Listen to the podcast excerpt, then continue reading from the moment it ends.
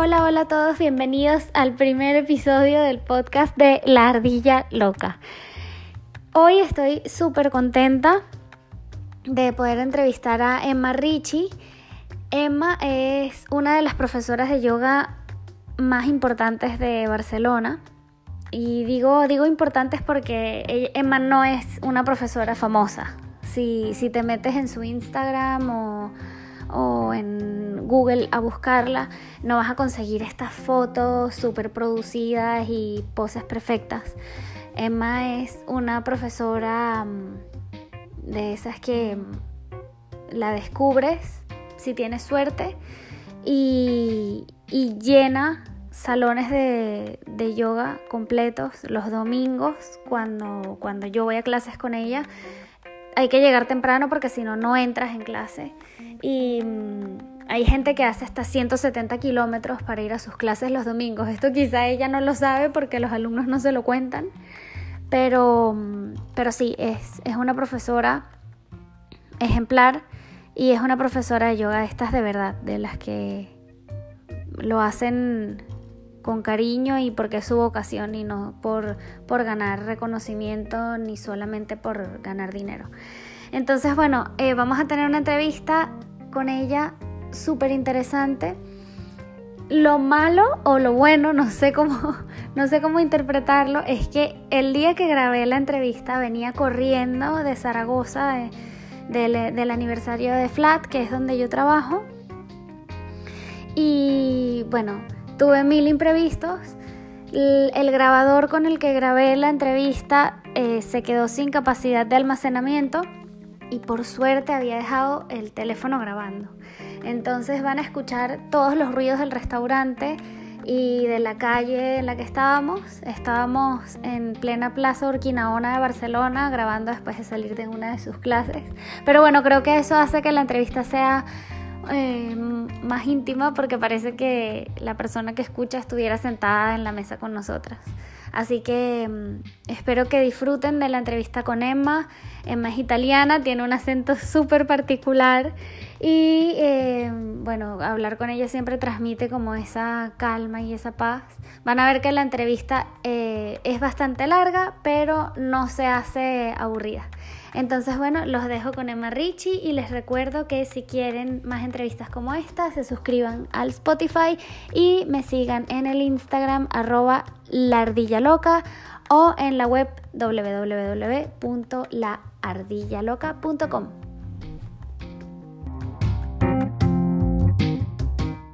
Hola Emma, bienvenida. Hola Andrea, ¿cómo estás? Bien, bien, súper. Encantada de verte. Bueno, vamos a comenzar, Emma, em, con una historia. Nos vas a contar una historia de algo que te haya pasado a ti en algún momento de tu vida que todo el mundo piense que es mentira porque es una historia así insólita o muy loca o muy graciosa. Y a esa historia real le vas a meter un hecho falso, una mentira. Y cuando terminemos eh, el podcast, nos vas a contar cuál era el hecho falso de esa historia y qué fue lo que pasó en realidad. Entonces cuéntanos. Ok.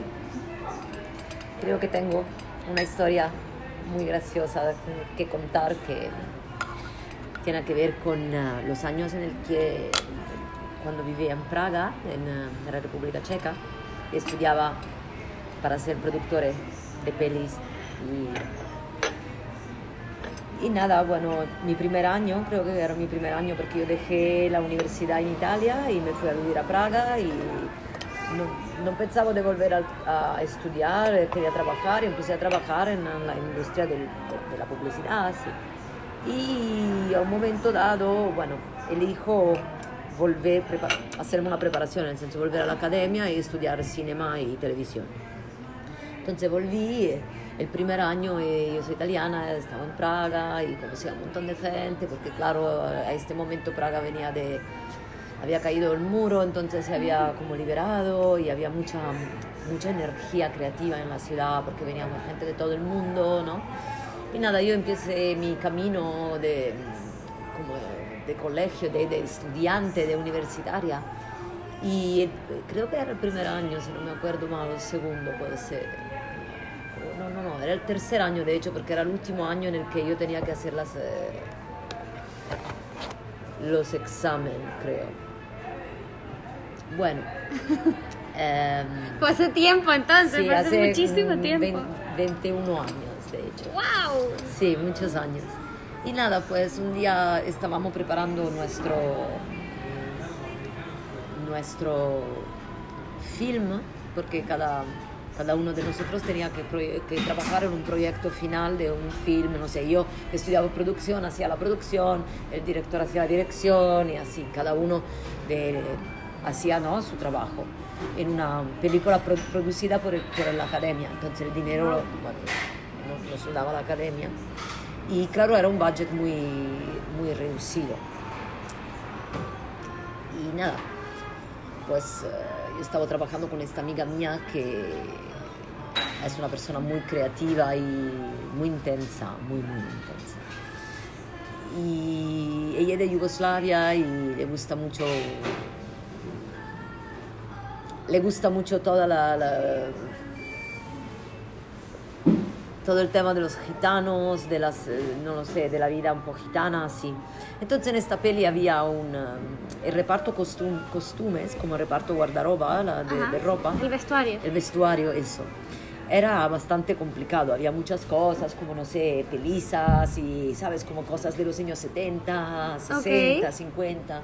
Y claro, y nosotros no teníamos mucho presupuesto para... Ay, me está dando mucho para miedo esta invertir, historia. ¿sabes? Como para ni alquilar ni comprar, no, no teníamos dinero. Entonces Ok. pensamos y, y pensamos dónde, dónde ir a buscar. Así yo al final em, encuentro este, este sitio que estaba fuera de, de, Barce- sí, fuera de Praga, sorry. Y bueno, un día decido de ir ahí y me habían... em, voy ahí con, eh, con el bus y luego volvía con un coche prestado.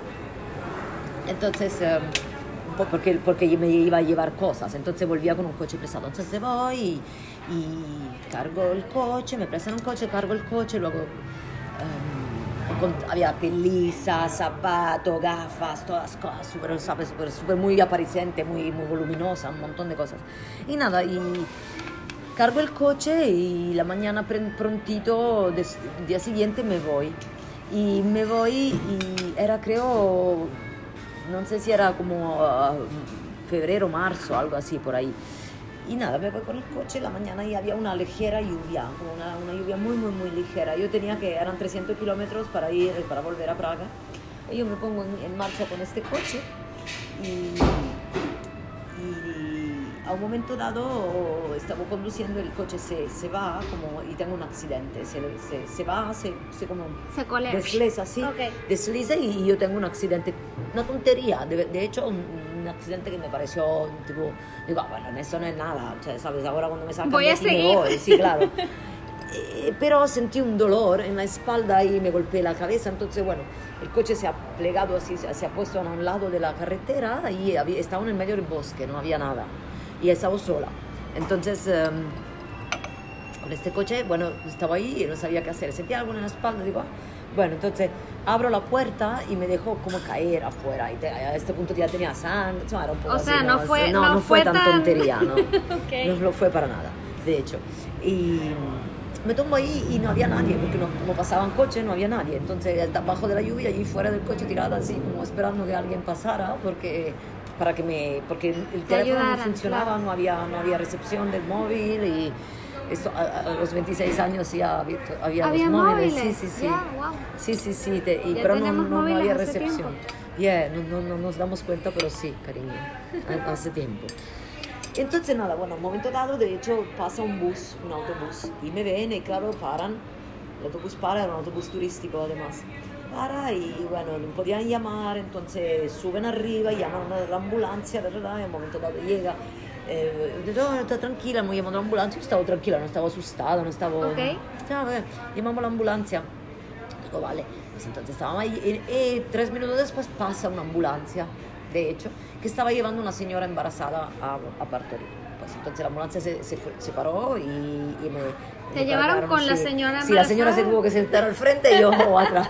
E io ahí ya con, con mi solita prisa de productor de peli, que estamos siempre deprisa, no tenemos tiempo, no tenemos esto, estamos apurados todo el rato. Entonces yo, bueno, ok chicos, por favor, ahora ya me arreglen todo porque yo ya esta tarde me tengo que ir a Praga, que eh, es- tengo cosas por hacer. Ellos me O miraban. sea, tú estabas eh, apurando a los enfermeros Claro. de la ambulancia como, bueno, ya, rápido, Claro, hombre, venga, por esto. favor, vamos. Era bastante así como fuertita cuando tenía... Entonces, eh, eh, y los chicos se miran uno hacia el otro y luego me miran a mí y dicen, Que esta mujer está loca. señora, mm, tiene pinta que usted tiene la cadera rota. Así que no, no, no parece que se vaya por ningún lado por un rato, así que se calme. Yo, ¿qué? Digo, no, no, no, por favor, o sea, yo aquí me tengo que ir, me tenéis que arreglar, me pongan algo que me voy. Digo, no, señora, callada, ahí, sentada, me, me tumbaron. Entonces yo digo, ah, el coche, el coche, Entonces, por favor, o sea, el coche lleno de cosas, sea, yo, se me llevaron con la ambulancia, con el coche adentro, allí, tirado, y yo, toda ropa. así. O sea, ti en realidad lo único que te importaba era la película. Sí, exactamente, era como yo tengo que ir a hacer esta Sí, cosa. sí, y yo tengo está. la cadera rota, pero ¿dónde están las pelucas y el vestuario que tengo que ir a grabar una película? exactamente, era así. Entonces, bueno, nada, luego me llevan al hospital, me hacen todo, me hacen la, la, la radiografía, tarara, y, y de, de verdad que no, no tenía la cadera rota, pero tenía una vértebra fracturada, que era mucho, mucho peor, de hecho, mucho más peligroso, vamos a decir, porque si hubiera tocado los nervios me hubiera podido quedar paralizado. Claro. Y, y nada, y de, entonces voy a- al hospital y me hace radiografía y todo y sale y me dice, señora, usted tiene una vértebra rota. Eh, no se va a mover de aquí por lo menos por tres meses. Y yo, ¿eh? What? ¿Qué? No puede ser. Sí, yo siempre así, como, sí, bueno, pero... Sí, pero déjenme ir a grabar la película. Arreglámoslo, por favor. Eh, entonces el señor, eh, bueno, los doctores me dicen de eso, bueno, me llevaron a la habitación, darara, viene mi madre, y la verdad es que al final le tenía una vértebra rota y pasé ahí tres meses. Y eh, cuando me dimitieron del hospital, cuando me dejaron ir del hospital, eh, yo fui a ver al primario y el primario me sentó, me dijo, siéntate por favor, y yo. ¿Qué es el primario? El primario es como el eh, the head of the department. of Ok. the- el, el De la jefe de, trauma- de Ah, no, de- traumatología. ok, el del- jefe de traumatología, el jefe del hospital. Ok. Me dijo, señora, se siente así y me hace, y luego me hace, ahora levante y me hace doblar al frente, me hace girar y me, me, me- me estaba sintiendo la columna, ¿verdad? Y luego me dice, bueno, ahora se siente otra vez. Y digo, vale. Dice, signora, mire, io non sono un, un cattolico, non sono un credente, non sono una persona che cree in Dios, y io sono un científico, creo en factos y cosas comprobables, pero mm, lo que yo veo aquí con- que ha pasado con su cuerpo es un milagro, es un milagro. Cioè, usted ha tenido un milagro con su cuerpo porque esto no es posible. Con, con el accidente que ha tenido, con lo que ha tenido, esto es como que no, me lo puede, no se lo puede creer casi nadie. Y además que haya recuperado tan pronto. Entonces me dice, mire, yo no, no soy una persona credente, pero creo profundamente, soy convencido que haya algo que usted tiene que hacer con este cuerpo. Wow. Yo creo que haya algo que usted tiene que hacer con este cuerpo. Y ahí, se lo, ahí me lo dejó. Y después de 15 años llegó el yoga a mi vida y, y ahora sé que necesitaba hacer. ¡Wow! ¡Qué buena historia! Bueno, ahora, ahora no quiero que ninguna parte de esta historia sea mentira, pero metiste una mentira. Met- Metí una mentira. Ok, al final nos vas a decir cuál es la mentira. Vale, vale. Ok. Lo que sí sabemos Bueno, una que- mentira, una incorrección. sí, Una incorrección, Una cosa una- que no es exactamente así. Exacto, un hecho falso. All right. Lo que sabemos que es verdad es que Emma está en el mundo para darnos yoga a todos. Eso es totalmente cierto. Pero entonces, bueno, ahora vamos a empezar con, con las preguntas. Em, ¿qué, qué sueños tenías cuando tenías 16 años? Si, si alguien se consiguiera a la Emma de 16 años, ¿qué estaría pensando? que Ah, 16 años em, lo tenía muy complicado. ¿Cómo era tu vida? Bueno, mi vida iba al colegio en Roma, vivía en un, um, un internado de monjas con mi hermana y iba- íbamos al colegio en Roma Ok. y yo estudiaba de idiomas y la verdad que lo, como yo me veía o como yo me experimentaba en- o lo que yo quería o lo que era mi goal era vamos a decir un- bastante un- una imagen bastante borghese, ¿no? Yo vengo de una familia bastante borghe- bor- borghese, no sé cómo se dice. Burguesa, Burguesa, sí. sí. Era la prioridad el dinero, quizá. El dinero eh, eh, la afirmación, la afirmación eh, El el profesional, reconocimiento. eh, sí, tener, ¿no? Un novio guapo que cuida de ti, un hom- o sea, todas estas cosas, cosas tipo Barbie, tipo Con- la vida de conseguirte Barbie. a un hombre que se quiera casar contigo y te mantenga por el resto de tu Más o vida menos, algo mientras así, tú vas a la que no haga peluquería. nada, sí, exactamente, algo así, más o menos. O al otro lado, realizarse profesionalmente en cualquier profesión muy cañera, tipo, no sé, eh, periodista o algo así. Ok. Eh, ¿Sabe de Vamos, esta a, de... vamos a subirte el micrófono porque no me quiero perder nada de esta historia y, y no sé si ahí se está... Eso, ok. Ah, sí. Perfecto. Y mm, nada, luego, como se dice, ¿no? You wanna make God laugh, tell him your plans. Si quieres hacer reír a Dios, cuéntale tus planes, ¿no? Y la vida me ha llevado, pero nunca, siempre he estado muy estrecha en estas definiciones. Era como yo intentaba de ser esta, esta persona que mi familia proyectaba, la idea de esta persona que mi familia proyectaba sobre mí, ¿no? Porque Y, no- y lo ah, lograste, o sea, eh, te, te Em. enfocaste en eso, en tener ese tipo de éxito que la sociedad esperaba de Muy ti. poco, por muy poco tiempo, porque la verdad luego la, mi naturaleza salió, entonces a los 18 años me, me fui de casa y mm, me puse a vivir, a- me- fui a vivir a Praga donde mi, mi madre tenía un piso y lo tenía vacío, entonces yo me fui ahí y Praga en el 89 era cuando el muro cayó, entonces era de verdad como Liberación. de verdad un concepto de libertad sí yo se se experimenta muy poco. Allí de verdad hemos tenido una vida muy muy loca pero muy libre muy bonita ha sido una experiencia fantástica han sido 10 años de hecho ahí. Estudiando cine. Sí, bueno, al principio no, porque cuando yo me fui de casa mi padre se enfadó conmigo y me dijo, bueno, no te voy a dar un duro, ya está. Porque no estabas Entonces- cumpliendo esa... Sí, claro, porque eso no que el- estaba siendo buena niña que iba a la universidad y se preparaba para luego tener una carrera, ¿no? Estas cosas así. Claro, el cine no era una carrera seria en ese bueno, momento. eh, para mi padre no, para mi padre no, mi padre es constructor y para él era arquitecto o abogado, ¿sabes? Como no, normal, yo Sí, lo sí. entiendo, o sea, lo, lo pillo totalmente, pero no fue así. ¿Y, si, y si tú te consiguieras ahora a esa Emma de 16, Ujú. ¿qué tres cosas le dirías? O sea, ¿qué tres consejos que le darías? ¿Y qué tres cosas le preguntarías? De dejar de, de cumplir los sueños de otras personas o las expectativas de otras personas. Que tu vida es, es que en este cuerpo tenemos esta vida eh, y que necesitamos vivirla a, lo lleno de nuestras posibilidades de amar y de conectar eh, y de no tener miedo. No tener miedo. No tener miedo y dejar, dejar de cumplir los sueños de otros. No tener miedo de, sí, no tener miedo de decir que no, que esta no es tu vida, ¿sabes cómo? Y las cosas que le preguntaría, ¿qué quieres? ¿Qué quieres de verdad? ¿Qué es importante? ¿Y qué estás dispuesto a dejar ir para adquirirlo?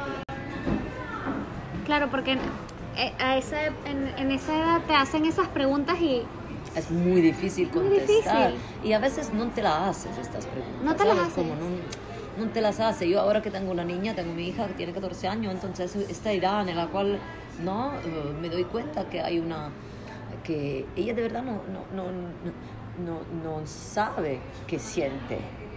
¿Sabes? Como no sabe qué quiere, porque claro, tiene planes, tiene ideas, ¿no? Es, pero la verdad que luego, ¿qué sientes? ¿Cómo te encuentras? ¿Cómo estás?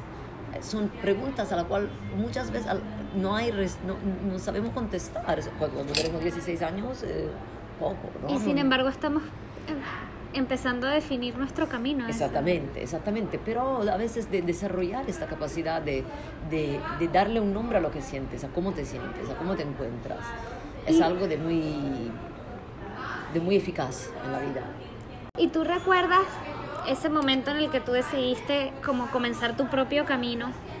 Eh, ¿Qué fue lo que te llevó a descubrir que querías ir por otro, por otro lado que no era el que tu padre, por ejemplo, quería.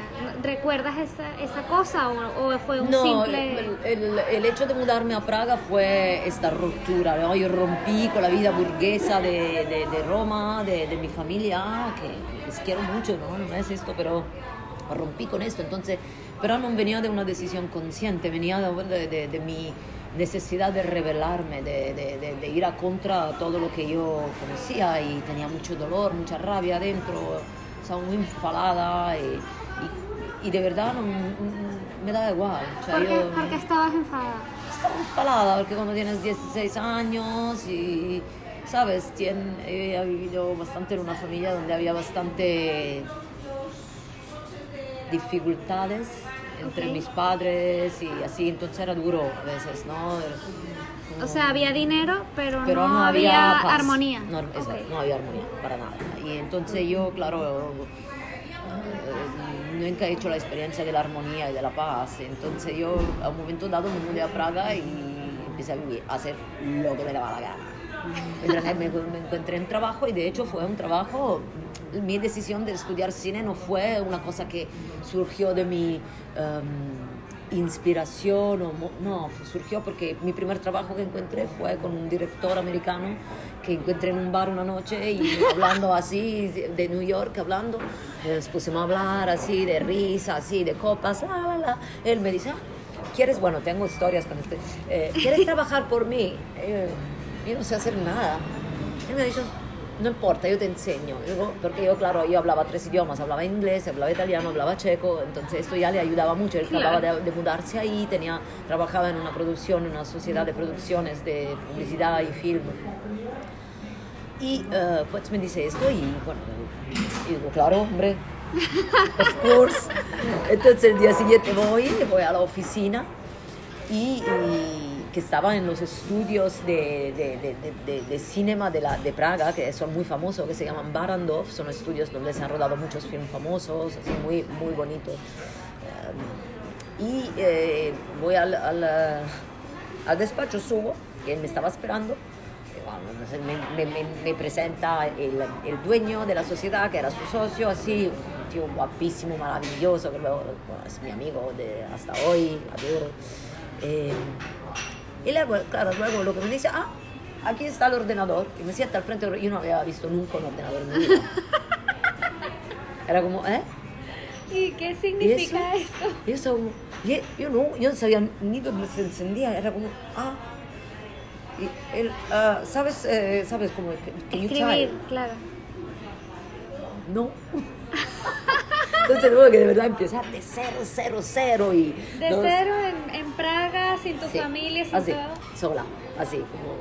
¿Y, y en qué momento, eh, bueno, antes de entrar al yoga, que yo sé que es tu vida ahora, te voy a hacer otra pregunta. Eh, si pudieras elegir entre viajar al pasado y cambiar algo, o ir al futuro y eh, descubrir qué va a pasar, ¿Qué preferirías? Qué buena pregunta.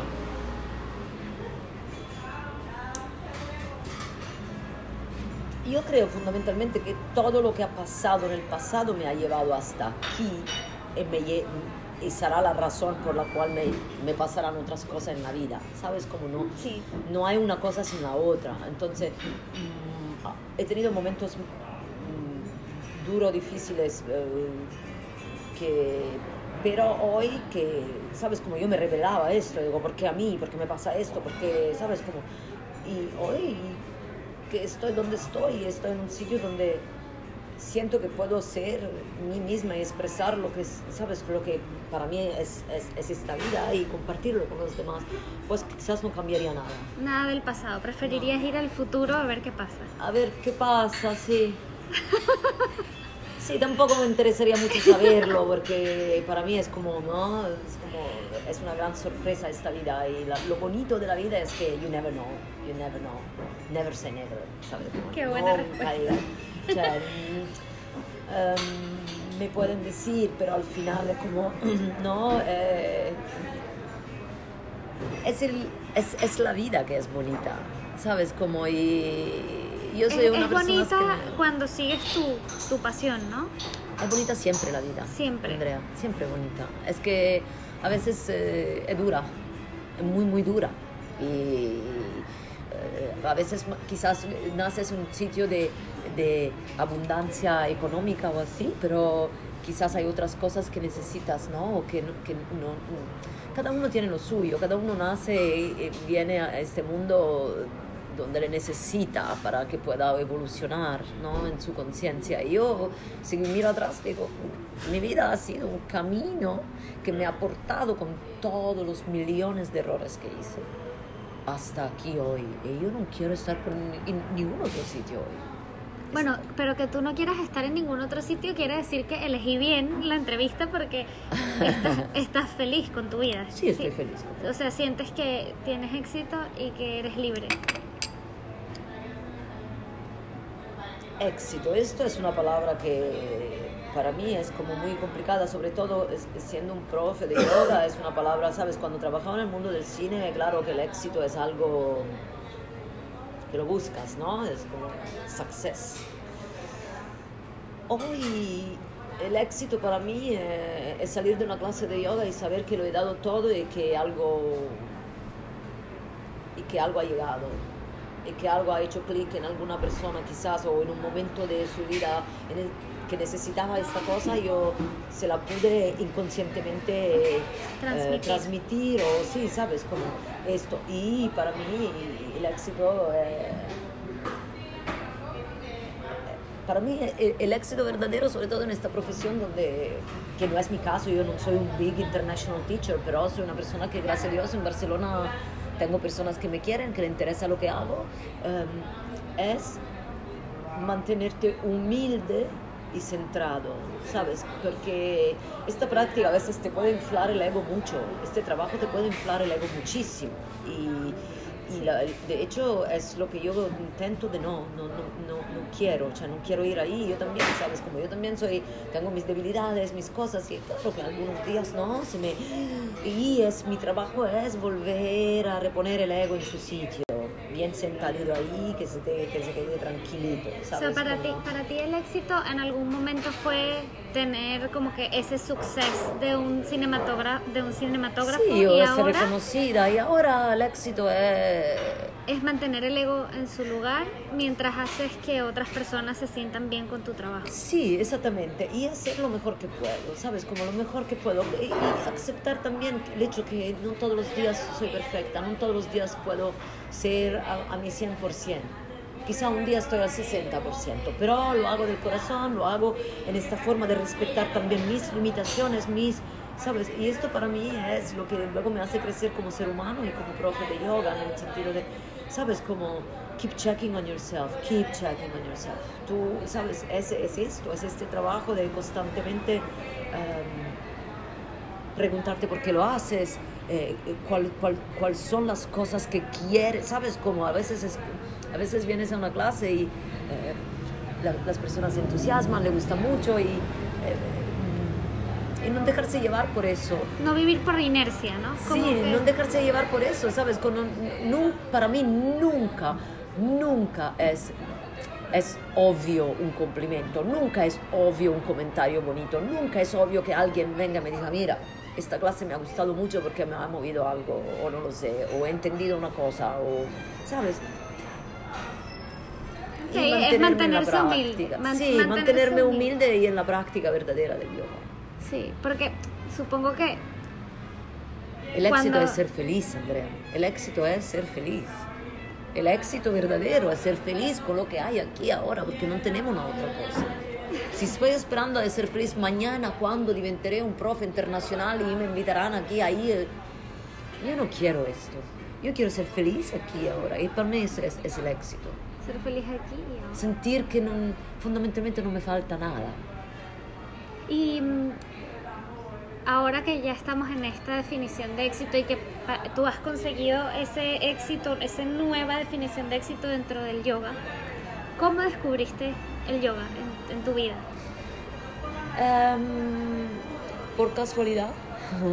Bueno, de hecho intenté mientras vivía en Praga, yo viví en Praga de mis 19 a mis 30 años, 10 años, 10 años 11 años. Y cuando estuve ahí, claro, sabes, como el mundo del cine y luego estudiando, hay también, a veces tocas, ¿no? Personas espirituales o te llegan como pequeños hints de espiritualidad aquí, ahí, y a veces lo pillas, a veces no lo pillas, lo entiendes o no lo entiendes, esto. Pero um, probé una clase de yoga y la verdad que, o sea, si me acuerdo hoy, este día era como, no, no tenía idea, y me pasó así, entré y salí, y fue, y me fui. Luego cuando mi hija ha nacido, claro, la, la nacida de mi hija... Menos mal que estamos grabando aquí. Sigue, sigue. La nacida de mi hija ha, ha, hecho que yo de verdad me pusiera a... me poniera las pilas. Ok. Sabes, como yo tenía muchos problemas de agresividad, de ser muy como demasiado fuerte, demasiado eh, nerviosa, a veces histérica hasta, ya era muy, muy pesada, de verdad, muy pesada. Y eh, con mis problemas personales de, de, no, de no, quererme, de no, valorarme, de sentir, no, eh, entonces esto, cuando ha nacido mi hija, yo sabía que yo tenía que, cuando me, quedé embarazada, yo sabía que había cosas que tenía que, que arreglar, pero ya, como ya. Esta niña no se va a nacer en esta condición tuya mental así, no, no, no, lo vas a cambiar. Y la verdad que fui a terapia y encontré una terapeuta muy buena, muy, muy buena, muy profunda y que de verdad me ayudó a, a aceptar mis oscuridades, mis lados, que era enorme, tenía un agujero negro dentro de mí, se caía todo adentro y yo me perdía constantemente, constantemente. Eh, y ella me ayudó mucho. Y en un momento dado nada, sentía esta cosa, yoga me daba cosas. Estaba en Roma, había nacido mi hija y no, no, trabajaba porque gracias a Dios mi ex marido me, me mantenía, me, me, permitía no trabajar y estar en casa con la niña. Y, y gracias a Dios también tenía una, una, una ayuda en casa y, y, podía salir para, ¿sabes? Como porque a veces cuando nacen los hijos la mamá se quedan en casa muy atrapaditas así. Y mi ex marido, mi marido de hecho mi, persona que adoro, eh, me permitió también tener a alguien que cuidara de la niña en la, en la tarde para que yo pudiera hacer un poco de mis cosas, no sé, salir a dar un paseo con una amiga o de hecho irme a yoga. Y empecé yoga, mi primera clase de yoga en, en mi segunda vida, vamos a decir. Como eh, mamá. Sí, exactamente, fue una clase de Ashtanga. Y yo entro a la clase de Ashtanga y a, a los 20 minutos digo, ¿qué hago aquí? Me quiero ir a mi casa. por favor. Alguien que me saque de aquí ya. Pero por favor, ya. Pero luego al salir, cogí la moto, que tenía la moto, pero Roma, todos vamos en moto, y empecé a hacer mi espalda, empiezo a hacer esto, a ponerse recta. Empecé a llevar una conciencia, empecé a sentir el cuerpo, a sentir de dónde podía estirar la espalda. Entonces, ah, esta cosa me hace algo, ¿no? Esta cosa me, me toca, me, me mueve cosas, porque yo siempre he sido muy movida, hecha spinning, aeróbica, hacía un montón de cosas. esta cosa era como desde adentro, me venía esta intención ¿no? de crecer, de verdad. Y empecé a practicar uh, muy, a menudo y ahí encontré profes muy interesantes y, y, de hecho encontré mi amiga Ayuta, que ha sido mi hermana de, de, del alma, siempre sigue siendo mi hermana del alma y me llevaba así, porque ella practicaba yoga desde muchos años y entonces empezamos a ir juntas, a ver, este taller, esta cosa, y un día me, me lleva a, a una mm, clase, a un workshop de Jiva Mukti. Ok, que es lo que tú estás certificada que yo, sí, que es lo que, el, estilo que yo doy. Eh, voy, vale. Eh, voy a la clase y esta profe, además la profe era físicamente muy parecida a mí. O sea, teníamos una cara muy parecida, con esta mandíbula así un poco larga, así. Le tenía, le, me interesaba, ¿no? Tenía esta energía fuerte, poderosa, pero muy calma, muy súper sonriente, súper contenta. Y dijiste, yo quiero verme así. No, y ella se sienta y nos hace hacer un, man, un, man, un sutra Yoga Chitta Vritti Nirodha, el segundo sutra del primer libro de los Yoga Sutras. Cuando ella me dijo, nos dijo Yoga Chitta Vritti Nirodha, y luego nos dijo lo que significaba, que significa yoga es la cesación de la identificación con las fluctuaciones de tu mente. Yo me quedé como si alguien hubiera abierto una puerta que toda mi vida estaba cerrada. Y digo, entonces yo, se puede hacer esta cosa. Hay una manera de hacer esta cosa, de salir de esta constante cachondeo que pasa dentro de mí. La mente, me, mi mente es muy activa, hasta demasiado. Sí, que es una tortura, ¿no? Es una tortura, es como... Entonces, ahí va. Y desde ahí empecé a ir a clases de Jivamukti con mi amiga, sí. Y eh, de hecho en, al año hice la formación. Y mientras seguía yendo a terapia. Y un día mi terapeuta me dijo, mira Emma, no te sirve venir aquí ahora ya. Quédate con el yoga, que te hace bien. No te sirve, el yoga va a ser suficiente para ti. Y listo. Y listo. ¡Qué bien! Sí. Bueno, fue todo por casualidad. Por casualidad, pero no nada de casualidad, nada, nunca una casualidad. Todo llega en el momento que tiene que llegar y, llega porque eh, eh, estás preparada. Yo estaba preparada, yo quería crecer, entonces he sembrado semillas y luego en un momento dado he podido... ¿Las recogiste? Sí. Ok, y ahora, para terminar, vamos a eh, tu concepto, además ahora que sé todo lo que has tenido que luchar como por, por romper paradigmas, creo que tu, tu, concepto de libertad debe ser interesante. Eh, ¿Qué es la libertad para ti? La libertad es muchas cosas. ¿eh? Para mí hay...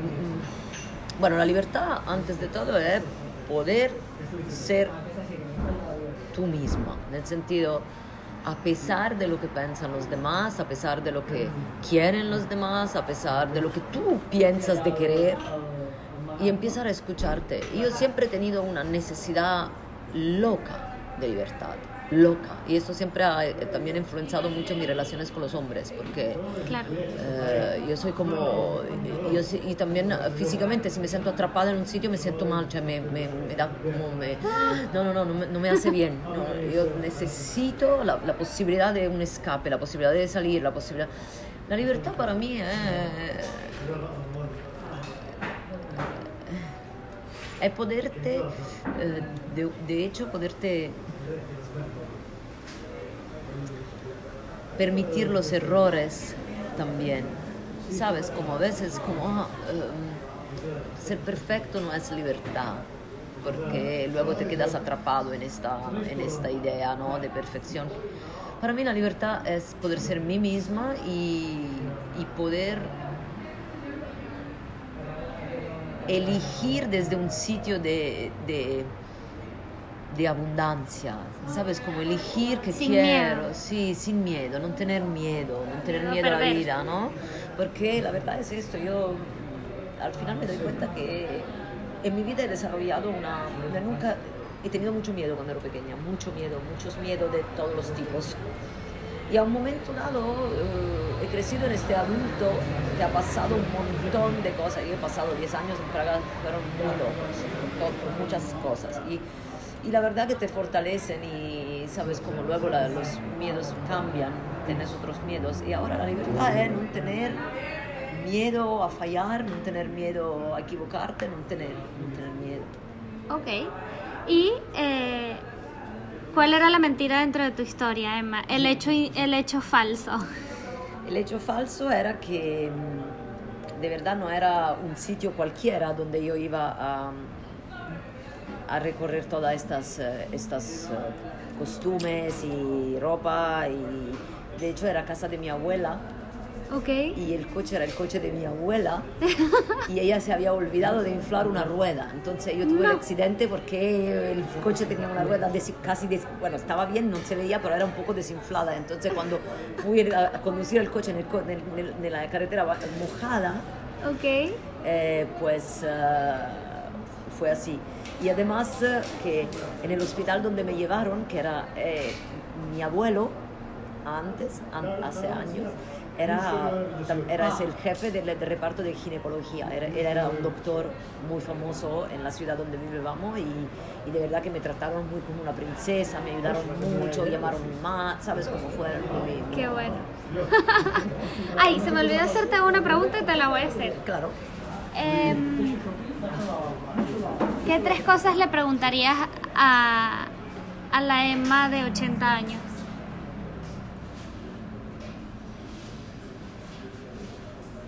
Si te la consiguieras hoy aquí en el café?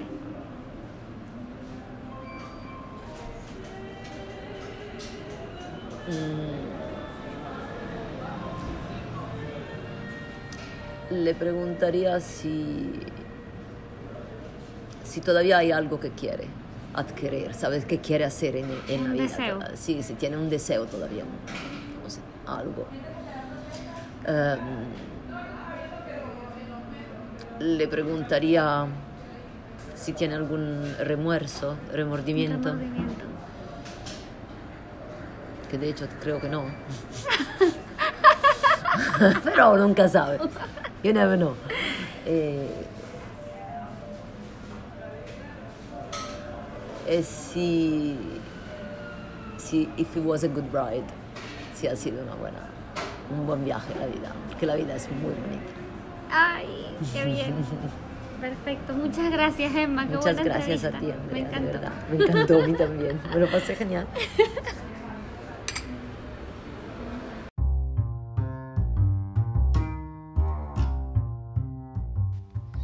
Eso fue todo de la entrevista con Emma Ricci. Muchas gracias a las personas que se quedaron hasta el final. Espero que las cosas que Emma compartió con nosotros los hagan reflexionar sobre el concepto de libertad y éxito. La verdad que es súper interesante hablar con alguien que ha vivido incluso la caída del muro en Praga y ha vivido una época tan diferente a la nuestra. Nos vemos la semana que viene con otra entrevista que promete. Y eh, les recuerdo, si quieren eh, seguir a la Ardilla Loca, estamos en Instagram, arroba la Loca y www.laardillaloca.com. Nos vemos.